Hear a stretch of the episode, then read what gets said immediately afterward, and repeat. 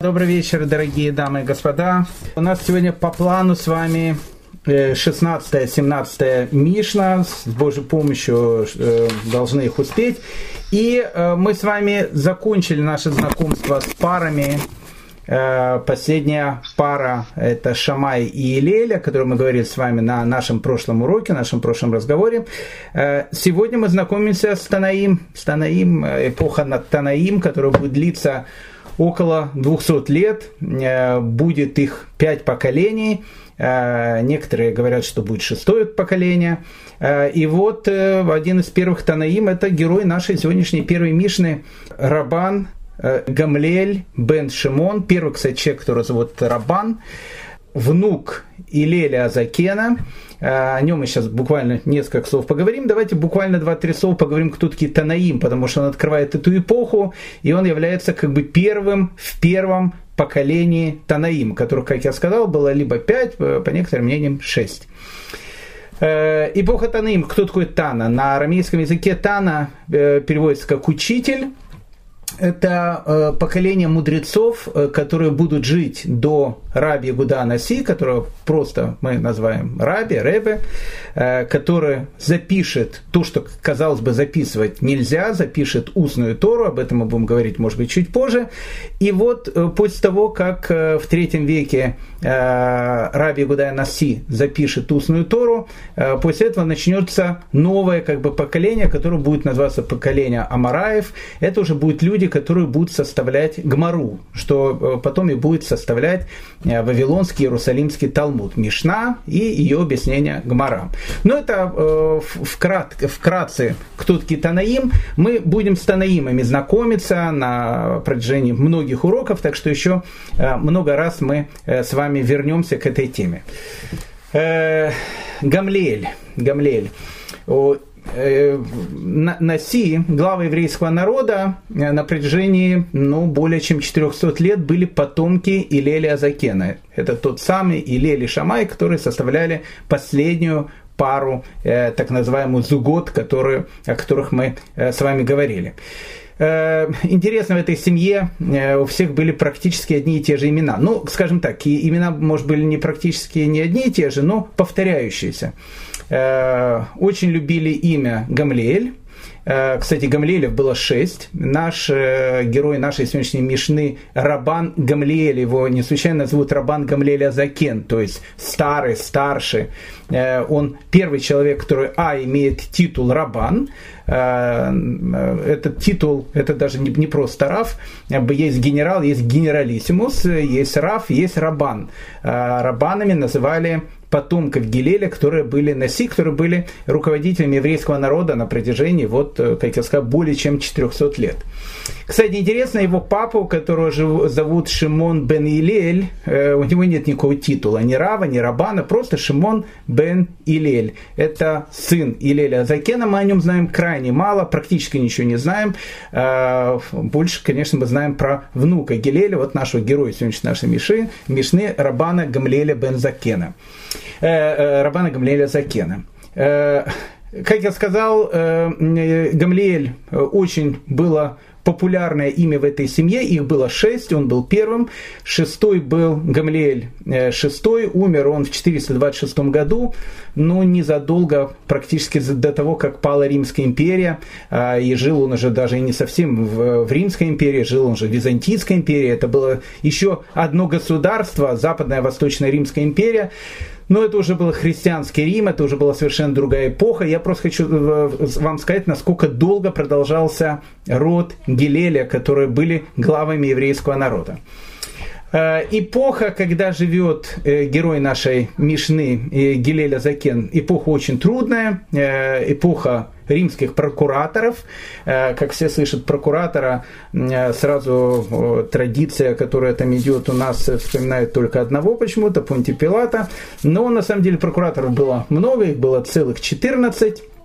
И были они, скажем так, номинальными главами Иудеи, на протяжении многих лет, 6 года новой эры по 66 год новой эры, ну, в, в тот момент, когда, в принципе, начинается восстание против Рима. Был очень короткий период времени, когда у евреев был царь. Это был человек, которого звали Агриппа I. Он правил э, буквально три года, с 41 по 44 год Э, новой эры. Царь хороший, э, о нем э, в еврейском народе остались самые, что не есть, светлые воспоминания. Он, по-моему, был правнук или праправнук известного Ирода. Потом был его сын, правда, которого звали Агриппа II. При нем, кстати, и вспыхнуло восстание против Рима в 66 году. Но он уже был номинальным царем, то есть он не правил всей вот эту вот территорию, которую мы сейчас бы называем Галилея, Иудея, Самария и так дальше. То есть единственный царь, который который был в то время, это вот был тот самый Агриппа I, а так это была эпоха прокураторов.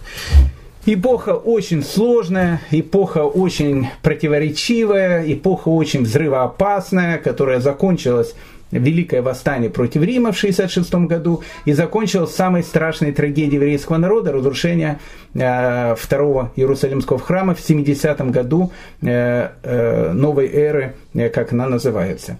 Так вот, э, герой нашей Мишны, Гилеля Закен, очевидец практически всей этой эпохи. Он умирает за 18 лет до разрушения храма, соответственно, он умирает в 52 году э, новой эры. Э, Гелеля Закен э, прославился еще, он прославился тем, что он был великий человек, но, э, наверное, один единственный Танай, который, прошу прощения, входит в христианскую традицию, ни много ни мало. Есть такое место, называется Бейт Гамла, или называется еще Кфар Гамла. Вот эти вот Гамла, это все Гамлиэль э, Гамлииль, кстати, э, в православной традиции, прошу прощения, что захожу в, древ, в дебри такие, но это интересно просто, э, считается чуть ли не святыми, день его рождения 15 августа, поэтому э, Гамлииль, э, в принципе, может быть таким именем, которое могут дать и в определенных заведениях, не относящиеся к теме нашего сегодняшнего урока. Я не буду говорить, почему такая любовь э, в христианском мире у э, Гамлеля э, Азакена, есть много там различных легенд и так дальше. Не тема нашего сегодняшнего разговора и, как говорится, не наша, в общем, дела не нашей епархии, пускай этим занимаются те, кому это интересно, а нам Рабан Гамлель Азакен интересен тем, что он был первый, один из первых танаимов, величайший человек, э, с высказыванием которого мы сегодня с вами и познакомимся. Это э, краткая э, такая вот презентация, кто такой был Рабан Гамлиэль Азакен, первый Рабан э, и э, первый шести Гамлелев. Да, я начал говорить, еще просто продолжу. Я сказал, что в семье э, Гилелей, э, в, семье потомков Гилеля очень часто повторялись семена, которые были очень-очень такие, ну не знаю, любимые. Вот Гамлиэль, да, их было шесть. Э, Шимон, это его папа. Мы будем видеть, как минимум, не помню сколько Шимонов, но много Шимонов. Э, Иуда, Ягуды будет как минимум два, э, может быть и три, но я вот, вот сейчас вспоминаю только два. Э, ну, самое известное это Раб Ягуда Анаси. И Илель, имя, которое было у основоположника этого великого рода, было еще несколько Илелев. Вот это вот те имена, которые на протяжении более 400 лет были в этой семье. Поэтому, э, когда мы будем слышать Гамлиэль бен Шимон, э, надо будет их отличать, потому что Гамлиэль бен Шимон, э, точно так же, как и зовут нашего героя нашего повествования, Гамлиэль бен Шимон, не случайно его называют Гамлиэль Азакен, то есть старый Гамлиэль, чтобы не путать с Гамлиэлем бен Шимоном, который возглавляет Академию в Яфа, ту самую академию, которая будет существовать после разрушения э, Иерусалимского храма, ту самую академию, где будет э, Раби Акива, все э, Раби Ишуа бен Ханани, Раби Лезар бен Гурканус, ну, в общем, весь цвет нашей истории, он будет в этой Явнинской академии, это будет внук нашего героя, его будут звать точно так же Гамлель бен Шимон. Э, говорят э, наши мудрецы, что со смертью Рабана Гамлеля Э, из мира уходит такое понятие, как почтение к Торе. Э, наши мудрецы говорят, что со смертью каждого из великих людей той эпохи какое-то большое качество, великое качество уходило из мира. Так вот, со смертью Рабан Гамлеля Азакена уходит качество почтения к Торе, трепета перед Торой.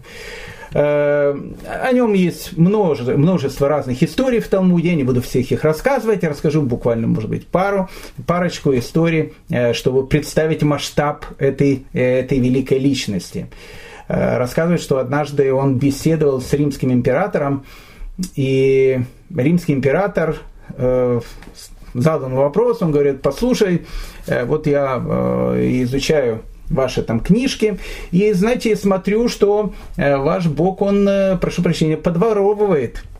Э, Рабан Гамлеев спросил, что вы имеете в виду, это как бы ваши боги, они там э, занимаются разными там э, гешефтами, любовными похождениями и так дальше. У нас э, Бог, он э, Бог, что, что, что вы имеете в виду, уважаемое ваше императорское величество? И римский император говорит, ну посмотри, э, он э, усыпил Авраама, усыпил Адама, прошу, прошу, прошу прощения, достал у него ребро, и из этого ребра сделал женщину, ну как бы все, в общем, грабеж со взломом, взломал Адама, вытащил ребро, и в общем женщину сделал. Как же так можно? А сами там говорите, не кради, а вот, вот видите, у вас прям таки крадет. Ну и рядом там находилась дочка Рабан Гамлеля э, Закена, э, которая спросила у, римского императора, ваше императорское величество, а можно я вам задам тогда тоже вопрос? Ну, он говорит, задавай. Э, вот э, знаешь, у нас, знаете, у нас был такой случай, вот как э, император бы э, разрешил вот э, эту загадку таинственную. У нас был такой случай, у нас был один человек, ему, к нему ночью пришли воры, и забрали у него очень драгоценный, красивый серебряный кубок – и вместо этого кубка, э, чтобы он, в общем, как бы не расстраивался, оставили ему в два раза больше э, золотой кубок и ушли. И вот этот человек пришел как бы в суд и, в общем, жалуется, говорит, ограбили меня. Ну, император э, не понял, говорит, «Э, если, говорит, меня так грабили бы каждый день, э, я бы уже, может, даже не императором был бы, а может быть, президентом каких-то штатов давным-давно стал бы, если происходили бы такие грабежи. Что что за грабеж? У него забрали серебро, дали золото, это не грабеж, это наоборот то, что у нас называется мазалтов, это хорошая такая ситуация. И тогда дочка э, Рабан э, Гамлеля Азакена говорит, посмотри, тут произошло то же самое. Всевышний забрал у э, Адама ребро, и вместо ребра дал ему что? Вместо ребра ему дал помощницу, вместо ребра ему дал Эзер Кенигдо, дал женщину. Поэтому какой тут грабеж? Наоборот, если такие грабежи были бы почаще, в мире, может быть, было бы как посветлее, лучше и радостнее. Э, много разных, еще раз, опять же, насчет него историй. Э, была история, которая произошла с одним из еврейских царей. Скорее всего, речь идет о Агриппе Первом. Э, ну, он единственный кандидат на эту должность. Агрипп II тоже мог быть, но навряд ли, потому что он как бы не живет в Иерусалиме. Однажды там готовился то, что называется пир на весь мир – и вот э, на э, скотобойне, где там делают мясо, из которых делают шашлык для э, еврейского царя, вдруг обнаружили мертвую ящерицу. Ну, не буду влазить в эту тематику, мертвая ящерица является шерицем, является источником тумы, в общем, полное безобразие. То есть банкет под угрозой закрытия. Люди не знают, что делать. Гусары, э, когда э, им э, сложно, кричат к барьеру. Евреи, когда у них безвыходная ситуация, кричат к равину. И вот они приходят к самому главному равину. Э, Рабан Гамлелю Азакену и спрашивают, что нам делать. Все это, в общем, конец, конец шеф. В общем, э, э, нас самих сейчас пустят на это мясо. Но это, я, конечно, говорю фигурально. И Рабан Гамлель Азакен приходит на эту бойню, увидел эту, прошу прощения, мертвую ящерицу, взял воды холодной, полил на нее. И ящерица, в общем, как бы ожила. Не в смысле того, что он ее оживил из мертвых ящериц. У нас ящериц не особенно оживляют, А в смысле того, что она, видно, как бы так притаилась, спала и так дальше. Эта история показывает о том, что э, главы еврейского э, народа, и это мы будем встречать э, на каждом шагу, и об этом будем говорить, кстати, очень много раз, это были люди, у которых была эрудиция во всех областях знаний, которые только э, могут быть. Э, Рабан Гамлеля Закен был тем человеком, который э, издает закон. Э, те времена были временами очень опасными, разбойники, нападения. Ну, в общем, как я сказал, одни из самых сложных времен, которые, в принципе, и закончились этим взрывом войной против Рима, в результате которой был разрушен наш храм. Поэтому в те поколения и в более поздние поколения, это была самая большая, самая страшная трагедия, не хочу сейчас углубляться в эти э, все вещи. Э, было много женщин, которых звали Агунот, то есть соломенные вдовы, их э, мужья уходили, а тогда из точки А в точку Б, это было из города в город пройти, это, в общем, как бы была довольно опасная вещь. В те времена люди не путешествовали. Это часть людей едут в путешествие. Тогда путешествие обычно вещь очень опасная. И люди, наблюдая за далекими горами и за блестящим вдалеке морем, э, не думали о том, какая красота, где сфотографировать, сделать селфи и так дальше. Э, не думали, главное, чтобы в этих горах не были какие-то разбойники, главное, чтобы в этом море не были какие-то пираты. И поэтому, если, не дай бог, человек погибал в дороге, и никто не знал, где он погиб, э, его жена никогда не могла уже выйти замуж. Э, и поэтому она читался гуна. И должен был быть два свидетеля, которые сказали бы о том, что мы видели, что действительно ее муж умер.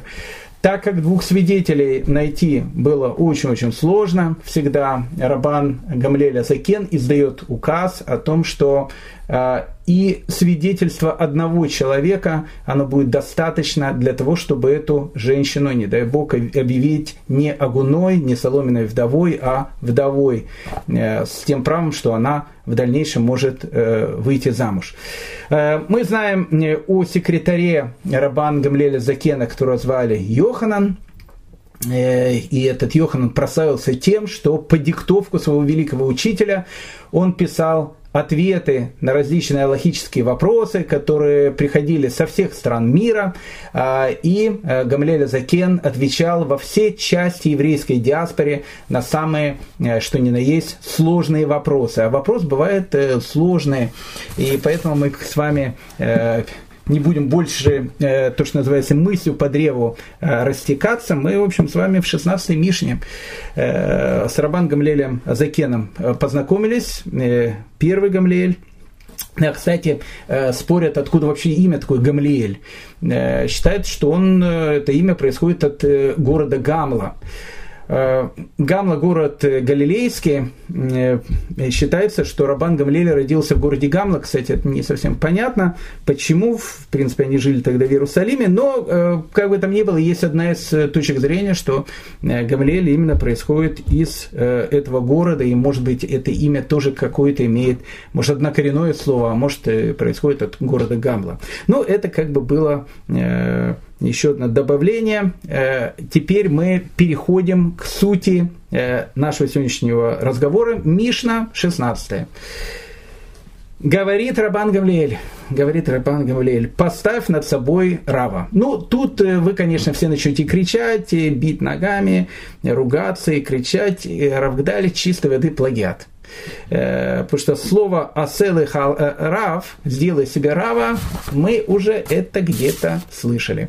Э, ну и вы абсолютно правы, конечно, мы это слышали в шестой Мишне, Ешуа бен Прахия, он так и говорит, «Асе леха рав», «сделай себе рава и купи себе друга». Мы уже эту Мишну с вами обсуждали. И казалось бы, ну как-то, он повторил то, что сказал Иешуа бен Прахия, Э, ведь он же сказал, Асел и Харав, сделай себе Рава. Не тут э, повторение. Ну, я сразу же скажу, никакого плагиата. Э, Это точно так же, как в десяти заповедях. У нас в десяти заповедях есть заповедь «не укради». Заповедь «не укради» не имеется в виду, что там не укради там 5 э, копеек или там не ограбь бабушку. Э, зачем вы, говорит, бабушку ограбили, у него было 5 рублей, он говорит, 100 бабушек уже 500 рублей. То есть, ну, как бы это, это из другой серии. Э, когда написано «не укради», имеется в виду «не укради человека». Это в десяти заповедях. Поэтому вот эта вот фраза «Уцелы харав», «Сделай себе рава» в шестой Мишне, Ешуа бен Прахия, и в нашей Мишне, 16 спустя 10 Мишен, имеет немножко другой оттенок. Там оттенок «Оцелы харав» имеется в виду, что «сделай себе учителя». Сделай себе учителя, который будет тебя учить, э, от которого ты будешь учиться, э, который будет твоим, то, что называется, Э, учителем по жизни и так дальше. Тут немножко другой оттенок. Асел и Хараф, э, советуйся с Равом, потому что бывает много разных таких вещей, э, когда у человека возникает множество разных вопросов, и мудрость Рава э, как раз и заключается в том, чтобы ответить на вопрос. Кстати, э, Раф Хайм Озер э, Градзенский, главный раввин Вильнюса, Э, говорил о том, что иногда э, казалось бы, самые простые вопросы являются самыми сложными вопросами. Поэтому э, задача Рава как раз и понять, о чем ему хотят спросить вопрос. Есть известная история, наверное, ее рассказывал, и, может, вы ее слышали, но еще раз расскажу. Известная очень история, Раф Хайм Озер Грозенский дает там урок, у него сидят там ученики, э, слушают, он какие-то говорит очень глубокие аллахические такие вещи, э, там э, такая была тишина, что было слышно, как муха пролетает, вдруг такой стук в дверь, э, э, Голчонок говорит, кто там? Открывается дверь, и стоит э, балагула такой, извозчик Рабинович. И он прерывает Рава со словами, Квода Раф, у меня вопрос. Все обалдели, такое, в общем, нахальство, в общем, заходит человек, прерывает урок. И Рафхайм Озер Грозенский был верным учеником Елели, его написано, очень тяжело было вывести из себя. Он говорит, да, я тебя слушаю я вот, говорит, Коин, можно ли мне брать вдову? Э, Рабхайм Озер призадумался, думал несколько так минут, э, задумался, э, говорит, можно, можно. Он говорит, о, большое спасибо, Раф, и ушел. Ну и Раф Хайм Озер Грозенский продолжает урок, продолжаем урок, то, о чем мы там, в общем, говорили. И тут э, как бы тишина, э, там один э, ученик поднимает руку, говорит, уважаемый Равина, можно, можно мне тебе вопрос? Да, слушайте, шел тут этот дедушка, Балагула туш называется, извозчик, спросил у вас, можно ли жениться на вдове, он, он коин, а вы сказали, можно, а как же это в Торе же написано, что это нельзя делать коину, как же вы сказать, что можно? Он говорит, а, не, это, говорит, э, я бы тоже сначала подумал, что он, что он хочет спросить. Имеется в виду, что, говорит, он извозчик, и к нему подошла на улице сейчас вдова и говорит, можешь ли ты меня подвести э, там на рынок Махана Иуда, хочу там купить э, в пятницу э, перед наступлением шаббата, очень дешево продаются всякие эти овощи, фрукты, туда хочу, значит, поехать. И он, а он не знал, человек простой, написано в Торе, Коину запрещено там, брать вдову. Он подумал, может, и как балагула, как извозчик не может взять. Э, поэтому, когда я это понял, скажу, что можешь. К чему я просто рассказываю эту историю? Я эту историю рассказываю к тому, что э, мудрый раввин должен дать ответ на э, самый, казалось бы, такой запутанный, а иногда, казалось бы, простой, но на самом деле это не, не совсем простой вопрос. Поэтому, поэтому Рабан Гамлиэль а бывало говорил, о селы харав, сделай себе рава, Имеется в виду тут не просто сделать учителя, учителя мы уже это слышали, советчика. Советчика, с которым можно советоваться по всем вопросам. Какие евреи счастливые люди, о том, что слава Богу, у нас есть равы. Раву всегда можно позвонить в любое время, дня и ночи, задать ему вопрос, и э, на самые, казалось бы, каверзные вопросы наш любимый раввин всегда даст ответ. Поэтому э, не надо то, что называется мудрствовать лукаво. Есть вопрос, найди себе рава, которому можно всегда этот вопрос задать. Поэтому асел и харав. Сделай себе рава, и избежишь сомнения, написано. О, это вот очень-очень хорошая вещь. У тебя не будет сафека, сомнений у тебя не будет. А сомнения, друзья мои, это вещь очень и очень э, сложная. Э, есть такой э, очень известный американский раввин. Э, и он и раввин, и, и, и ученый, вообще он, вообще он психиатр. Его зовут Раф Авраам Тверский. Очень интересный человек. Э, он, у него есть много, много, много очень книг, он их пишет на английском языке, не, не знаю, перевели их ли их на иврит, э, на русском, по-моему, какую-то одну книгу перевели. Э, очень интересно, он из этого самого рода Тверских, а род Тверских – это род чернобыльских хасидов, чернобыльских рэбе, прошу прощения. Так вот, у него есть какая-то статья, я ее в свое время читал, он пишет про такую болезнь, которая называется болезнь сомнения. Э, которое называется обсессивно-компульсивное расстройство. Вот так, вот так вот, э, чтобы умным показаться. Э, но вот такое вот болезнь сомнений. Есть такие люди, есть такие люди, которые иногда это лечится просто там внушением, там разговорами, а иногда таблетками, иногда это медикаментозное лечение. Ну, ну, человек просто сомневается. Вот человек, не знаю, там помыл руки, а потом думает, а может их плохо помыл. Сейчас везде там коронавирус, и помыл еще руки. Иногда э, болезнь, э, вот Рафтверский говорил, доходит до того, что э, у него там какая-то пациентка была, которая так терла руки, что у нее э, там на ладонях э, она их терла до крови э, или, ну, ну, не знаю, ну, миллион каких-то вещей, в которых человек, у человека есть какие-то сомнения, вот он на них как бы уходит, сидит в этих сомнениях и так дальше. Поэтому э, лучший э, источник от всех сомнений не обязательно при э, обсессивно-компульсивных расстройствах или болезни э, сомнения, но и в, при любых сомнениях э, если у человека есть, самое правильное, что, что можно сделать, надо обратиться к Раву. И Рав, он всегда твои сомнения разрешит. Причем, мы, еще раз я говорю, мы очень счастливые люди, наши равы могут все что угодно, все что угодно, э, и ответить на любые вопросы могут. И поэтому э, мы счастливые люди, что у нас есть к кому обратиться и у кого можно получить э, ответ, казалось бы, на все вопросы. И не, не, не только связанные с еврейским законодательством, но и там, личных и так дальше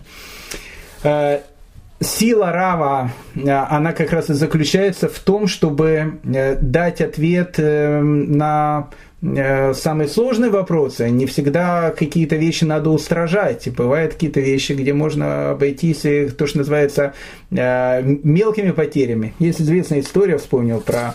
Был такой известный раввин, его звали Раф Мардыхай Беннет.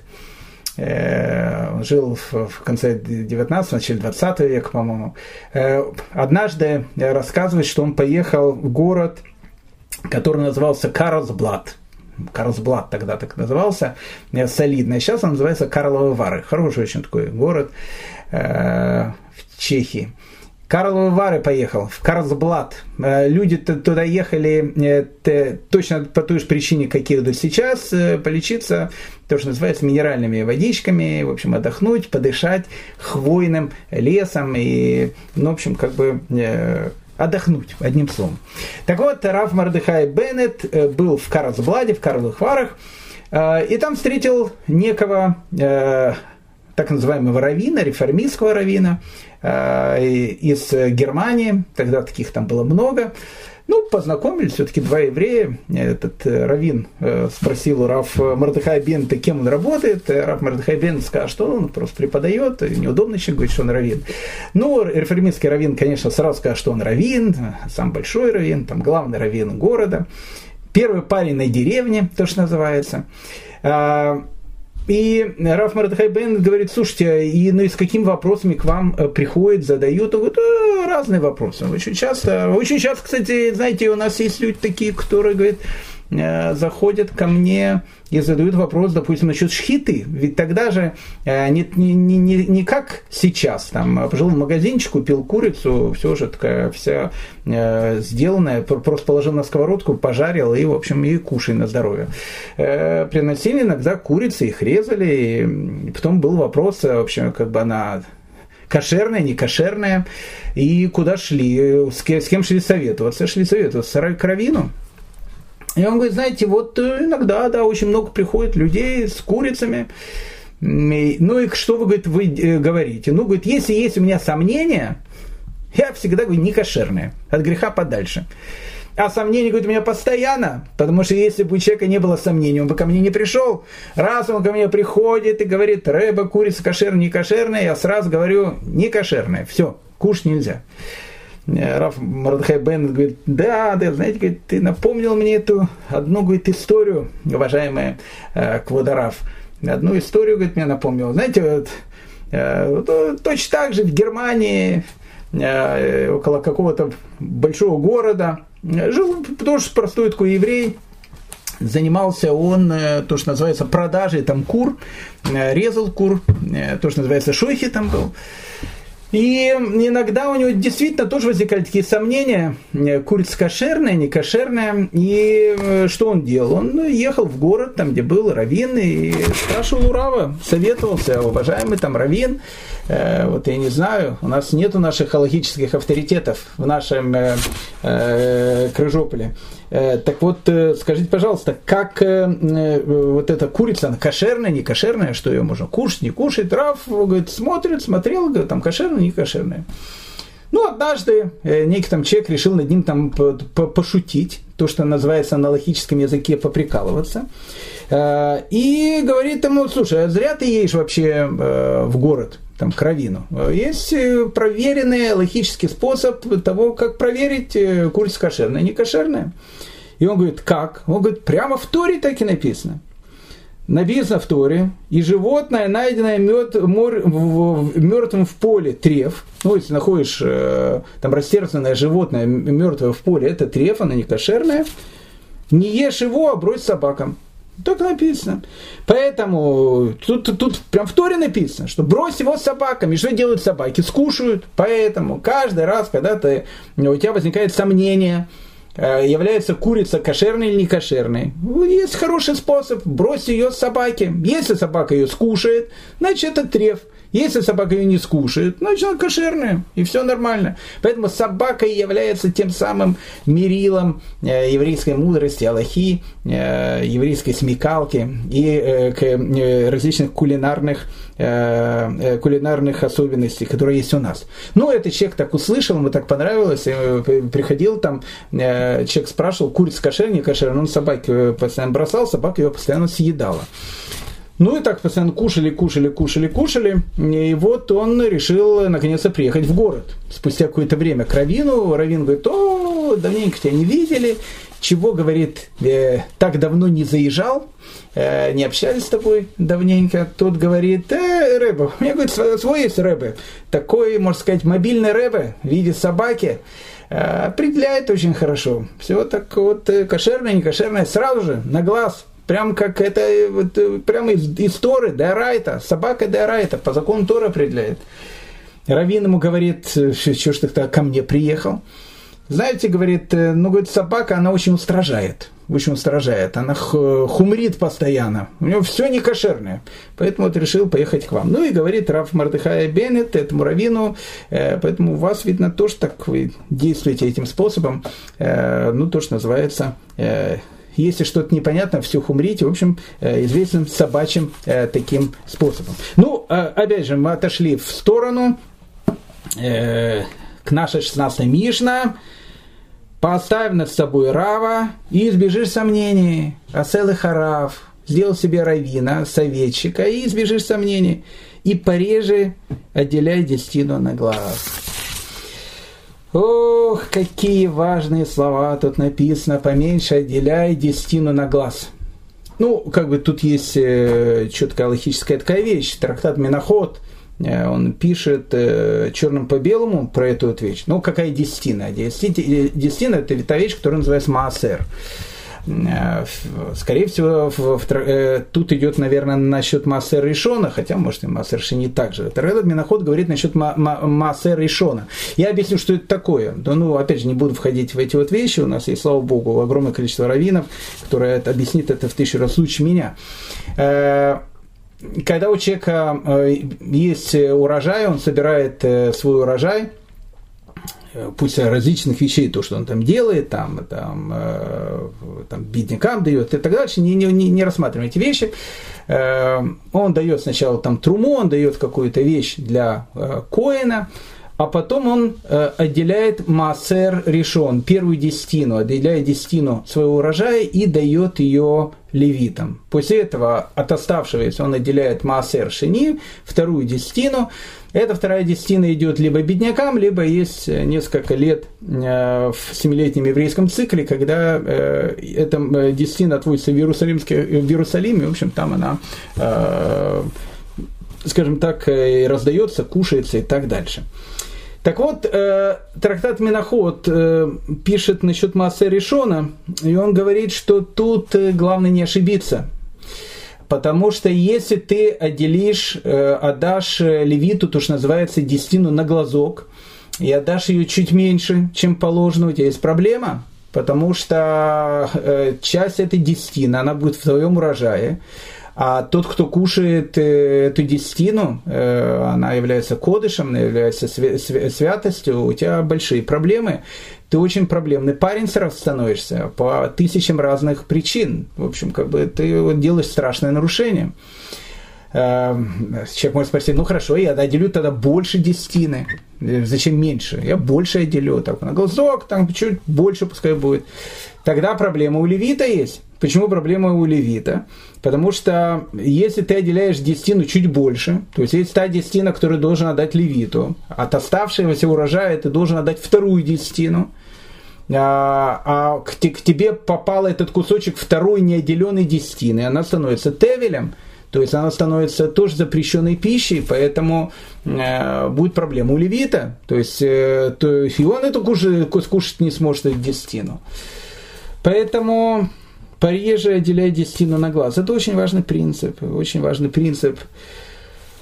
Рабейну, Раби Моши Хаем Луцата – в своей бессмертной книге Месилат Ишарим, которую нужно читать точно так же, как и молитву Шма, то, что называется «ложась и вставая», и повторять ее постоянно, пишет о десяти уровнях, которых должен расти человек, и самый первый уровень по Раф Мойшхайм Луцата называется «згерут», качество осторожности, то качество, когда человек начинает относиться к жизни э, э, серьезно, э, радостно, но серьезно. Бывают вещи, которые, которые являются серьезными.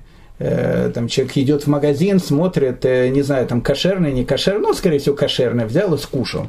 Если ты пойдешь, прошу прощения, в магазин, и там будет стоять какая-то вещь, скажешь, знаете, тут один товарищ проходил, у него там, ну, такие всякие средства были, называется у нас у каббалистов таким словом новичок. Новичок такой был. И он тут э, приносил все и дотронулся до каких-то вещей, пошел и там кого-то травянул, э, к примеру.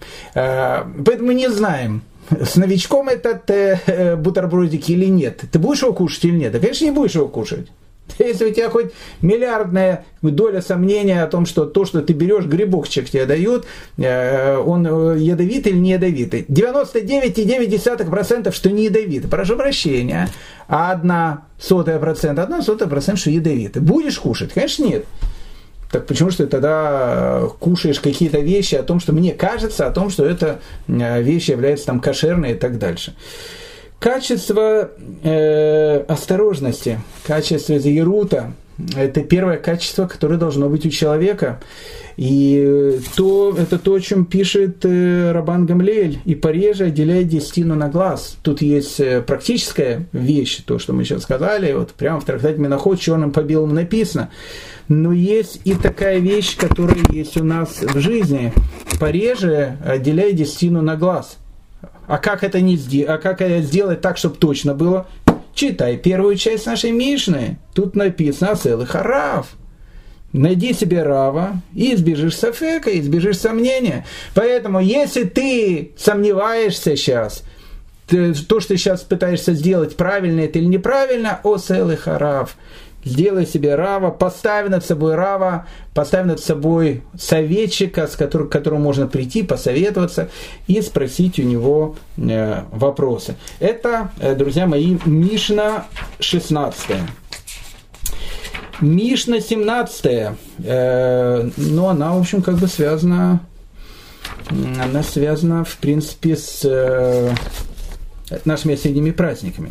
Ну, скажем так, даже не совсем соседними праздниками, она связана с э, Йом-Кипуром, э, когда мы вспоминаем о десяти замученных э, праведниках – это известные слова, которые читаются вот этой длинной, утренней Йом-Кипуромском мусафе, когда она повторяется кантором, хазаном, мы читаем о десяти замученных, убитых праведниках. Так вот, э, герой нашей Мишны, он один из них. Мы сейчас с ним познакомимся, конечно же. Рабан Шимон бен Гамлель, сын нашего Гамлеля Закена, но я прошу прощения, тут он просто называется Шимон. И это не понебратство. Это не в смысле того, что ну там, там Шимон, там что-то, что-то. Что там? Шимон и Шимон. Э, нет. Э, говорит э, Тасфот Йомтов, э, Равгелер, он говорит о том, что э, эту, это высказывание он сказал тогда, когда он еще был Э, не Рабаном, когда он еще не был Наси, когда отец его еще был жив, когда он еще был молодым человеком, который не имел э, то, что называется смеху, равинское рукоположение, поэтому тогда он был Шимоном, поэтому как бы у нас все ходы записаны, поэтому Шимон, да, э, Шимон, Бануамер, то есть Шимон, Шимон, его сын, он говорит, Шимон бен Гамлель. Один из десяти Э, убитых мучеников. Э, тут длинная тема. Тут длинная тема, я не хочу в нее влазить. Может быть, когда-то мы там, о ней поговорим. Я объясню, в чем, в чем, в чем сложность. Тут есть несколько сложностей. Ну, во-первых, э, те мученики, о которых идет речь, э, они погибают при императоре Адриане, когда было вот восстание Баркхобы, э, и когда там в скором времени погибает Раби Акива и так дальше. И во время этой восстания были преследования, были эти убийства и так дальше. Э, и поэтому, э, но это восстание произошло через 60 лет после разрушения храма. Это 132-135 годы. Э, герои первых из этих десяти мучеников, Рабан Шимон Гамлиэль и Раби Ишмаэль Коэн Гадоль и э, э, Раби Ишмаэль, который был Коином Гадолем в Иерусалимском храме, который погибает вместе, они погибают за 64 или 65 лет до этого, до этих событий. Э, еще одна загадка. Э, у нас написано, что Рабан Шимон бен Гамлель погибает 25 Сивана 3828 года, это 68 год. Взять Иерусалим это 70 год. Э, он погибает за два года до разрушения Иерусалимского храма.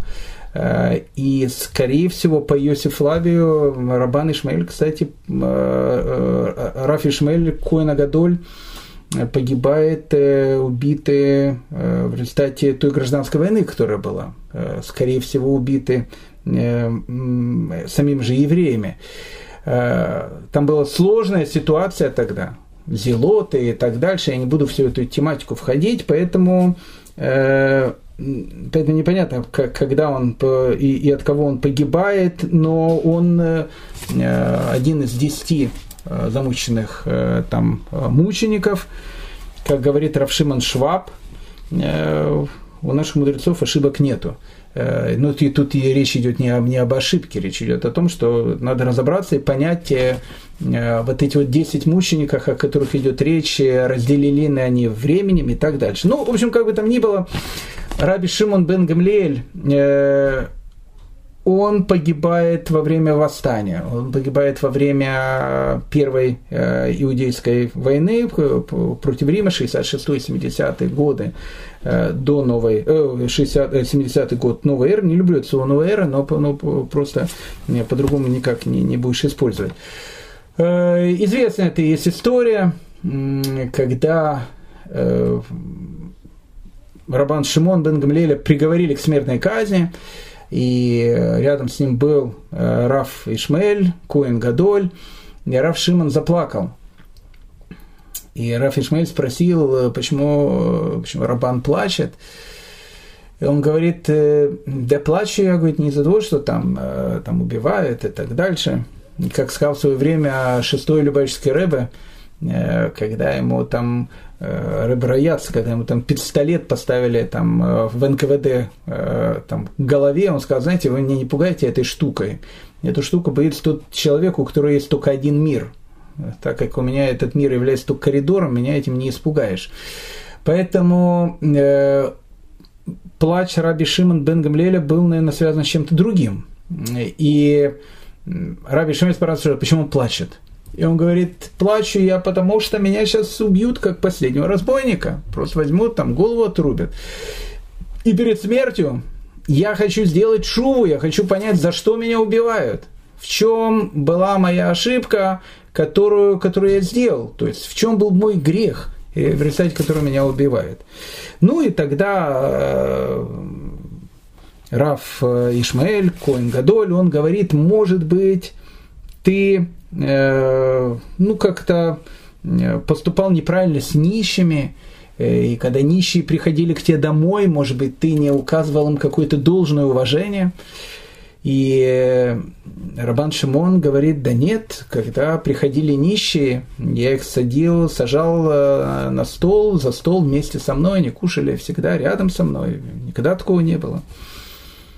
Может быть, он говорит, у тебя была гава, может, когда ты выступал э, э, на трактате Талдот, и тебя там слушали люди, и тебе казалось, что ты такой самый умный, и тебя все сидят, слушают, и у тебя появлялась какая-то гава, э, может быть, из-за этого гордыня какая-то. Он говорит, да нет, э, я всегда, когда выступал на, тракта, на к, э, сайте Талдот, и там в канале Телеграм э, и так дальше, э, еврейский ликбез – когда я там выступал, никогда не, говорит, не ощущал никакой, как бы я постоянно думал о том, что меня слушают люди э, поумнее, может быть, меня. И тогда Раф Ишмель говорит, я, наверное, знаю, из-за чего пришло тебе это наказание. Написано в Торе, если будешь причинять ему муки, имеется в виду про э, сироту и вдову, э, Ибо если возовет ко мне, я услышу его вопль, и воспылает мой гнев, и поражу вас мечом. И говорит ему э, Раф Ишмаэль, Куэна ведь ты глава Санхедрина, э, ты проводил судебные заседания, и иногда бывало так, что люди тебя немножко ждали. Это так очень часто в израильских банках есть. Приходишь в банк, а сидит пкида, и она там либо кофе пьет, либо там э, по телефону с кем-то разговаривает. Ну, как бы для пкиды это нормально, а для тебя как бы то, что ты э, мог э, не сразу подойти к этому человеку, и ему приходилось хотя бы какие-то доли минуты, доли секунды какие-то тебя ждать, испытывать какие-то волнения, наверное, это и послужило причиной твоей э, казни. И тогда э, написано, что Рабан Шимон, он э, как бы обрадовался и сказал, ты нашел причину, из-за чего меня сейчас убивает. Ну, чтобы мы просто поняли калибр, калибр людей той эпохи. Э, как э, говорил один известнейший каббалист, э, он говорит, да были, говорит, люди в наше время, не то что нынешнее, говорит, племя, богатыри, Талмидей Хахамим, не вы. Э, поэтому э, действительно вот, вот так вот. Э, не хочется по этому поводу шутить. Страшная трагедия. Они начали спорить, кого первого должны казнить. Раби Шимон бен Гамлеля или Раф Ишмаэля, Коэн Гадоля. И Раф Ишмаэль Коэн Гадоль говорит, нет, я хочу, чтобы меня казнили первым, я не, мог, не хочу видеть смерть великого человека, великого мудреца. И меня, говорит, должны казнить первым, потому что я Коэн, я потомок э, первосвященника Аарона. И тогда э, Рабан Шимон бен Гамлиэль говорит, нет, меня должны казнить первым, потому что я потомок царя Давида. Все, кстати, э, потомки Илели, и сам Гилель, понятно, они были потомками э, царя Давида, прямыми потомками царя Давида. Э, и они бросали жребий, и жребий выпал на Рабан Шимон бен Гамлиэля, ему отрубили голову, и вот эта вот страшная картина, которая описана, когда Раф Ишмаэль поднял голову убитого своего друга и сказал – что устав всю жизнь произносившие лишь слова Торы, неужто вы теперь обратитесь в прах? Он посмотрел на голову э, своего учителя, хотя Рабан Шимон Бен Гамлель называл э, Раф Ишмаэля своим учителем, и, и заплакал. После этого все знают продолжение этой истории. Раф Ишмаэль был человеком очень красивым, и как написано в нашей истории, э, дочка императора попросила, чтобы его оставили в живых. Э, император сказал нет. Тогда она сказала, что э, перед тем, как его будут убивать, чтобы у него с лица содрали кожу. И вот так, так умирает Рабан Ишмель. Страшная трагедия, поэтому автор нашей 17-й Мишны – это Шимон, Рабан Шимон бен Гамлиэль, как раз вот и является тем человеком, с кем будет связана эта трагическая э, часть еврейской истории. Э, ну, давайте как минимум э, начнем эту Мишну, а продолжим ее, наверное, на нашем следующем занятии, потому что тут есть о чем поговорить. Действительно, есть о чем поговорить. Очень важная Мишна. Итак, его сын Шимон говорил – Всю жизнь я рос среди мудрецов и не нашел для себя ничего лучшего, э, чем молчание. О, интересно. Э, он говорит, всю жизнь рос среди мудрецов. Всю жизнь передо мной были примеры. Мой папа великий, э, Рабан Гамлелия Закен, его ученики, великие люди, которые окружали его. Всю жизнь я пытался понять э, и научиться у них, что является самым важным, что является самым лучшим. Ну, тут я вам хочу сказать, тут не совсем э, правильный вопрос. Э, тут написано э, «мацати лигуф», тут нашел для тела, тут это не, не указано. Всю жизнь я рос среди мудрецов и не нашел для себя ничего лучшего. Не, тут не совсем правильно. И не нашел для тела ничего лучшего, чем молчание. Обратите внимание, тут написано, сразу же говорю, такая вот э, в скобочках, не для души, а для тела. Э, а тело для здоровья. Ничего не нашел лучшего для здоровья, э, для человека, чем молчание. Интересно. Молчание золота. Так называется тема нашего урока. Но, видите, у нас она э, э, как, как очень часто бывает в еврейской литературе, как раз об этом мы с вами не поговорим. Мы поговорим на следующем уроке. И не толкование, главное действие. Тут, казалось бы, это немножко отход в сторону, потому что он говорит, что самое главное это молчание. Тут, как бы, как казалось бы, э, другая совершенно тема. Не толкование, главное действие. И дальше опять же возвращение к молчанию. А многословие ведет к греху. Интересно, почему так построена Мишна? Э, сначала написано, что ничего не нашел лучше для тела, чем молчание. Отлично. Потом написано, что э, самое главное это не толкование действия. Тоже очень все хорошо, очень все правильно. И опять возвращаемся к этой же теме, с которой начали а, а многословие ведет к греху. Ну, вы знаете что, давайте для затравки, э, давайте для затравки про молчание поговорим на следующем уроке. Это есть тема, о чем поговорить, поверьте мне. А посмотрим середину этой Мишны, ну и, как говорится, на самом интересном сегодня и э, объявим небольшой перерыв. И не толкование, главное, а действие. Э, это очень интересная такая вещь, дорогие мои друзья.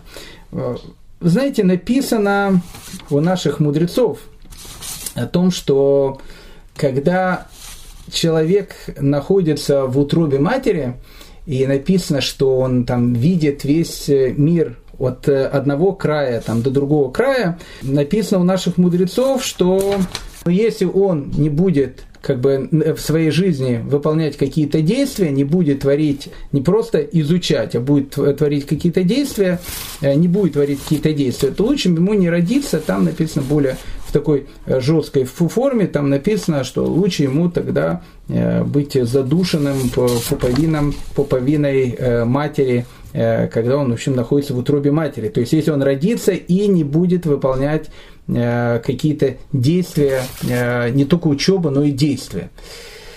Э, почему так написано? Почему так странно написано? Дело в том, что, опять же, возвращаясь к ребенку в утробе матери, написано, что ребенок, он э, знает всю Тору и видит весь мир, написано, от одного края до другого края. То есть он все знает. А когда он рождается, написано, к нему подлетает э, ангел, э, бьет его там по губам, поэтому говорят, тут есть такая вот э, у нас на губах такая небольшая ямочка, а, и человек забывает всю Тору, которую он знал до этого. То есть все забывает, полностью все забывает. А потом он как бы на протяжении жизни он начинает учить, он начинает изучать, и наши мудрецы говорят, что он не учит, он вспоминает. Поэтому очень часто вот это вот необыкновенное ощущение счастья и радости, когда человек вдруг обнаруживает хидуш, вдруг ему он как бы видит что-то новое для себя в Торе, и он так кричит «Эврика!», и он такой радостный, вот, вот он что-то нашел, такое счастье. Э, ощущение это возникает из-за того, что человек, он нашел то, что когда давным-давно потерял, то есть он вспомнил то, что он знал до этого. Поэтому, опять же, возвращаемся к, к, к той фразе, которую я сказал, это, это трактат Шаббат по Иерусалимскому Талмуду, э, тому, кто изучает Тору, но, ее не выполняет, лучше бы вообще не рождаться. Э, а почему? если ты родился только для того, чтобы учить Тору, зачем ты рождался? Ты в утробе матери и так всю Тору знал. Если ты тут приходишь сюда и приходишь сюда э, в этот мир только чтобы эту Тору вспомнить, и за это ты будешь получать э, всю награду, за то, что ее будешь вспоминать, за то, что будешь исполнять мецвод и так дальше. Но все равно ты не вспомнишь всю ту Тору, которую знал до этого. Поэтому в этот мир, значит, ты приходишь не для того, чтобы выучить всю Тору. Потому что ты, и так ее знал в утробе матери. А зачем ты приходишь в этот мир? В этот мир ты приходишь для того, чтобы эту Тору исполнять. Поэтому и написано в Талмуде, что тому, кто изучает Тору, но не выполняет ее, не исполняет ее, то есть тот, кто теоретик, а не практик, лучше вообще не рождаться. Потому что э, задача человека в этом мире не просто Тору вспоминать, но Тору и исполнять. Какое отношение это имеет к молчанию, не скажу. 17 Мишна, молчание, молчание золота. Следующий урок так не назовем, назовем его по-другому. Но поверьте мне, молчание действительно золото, поэтому не случайно наши мудрецы говорят, что слово за цело, а молчание за две целы. Поэтому молчание – это очень важная вещь, о которой мы будем говорить. Э, спасибо вам, дорогие дамы и господа, э, за то, что мы с вами были э, сегодня вместе, изучали слова великих наших мудрецов. Продолжение тогда в следующей серии. Большое всем спасибо.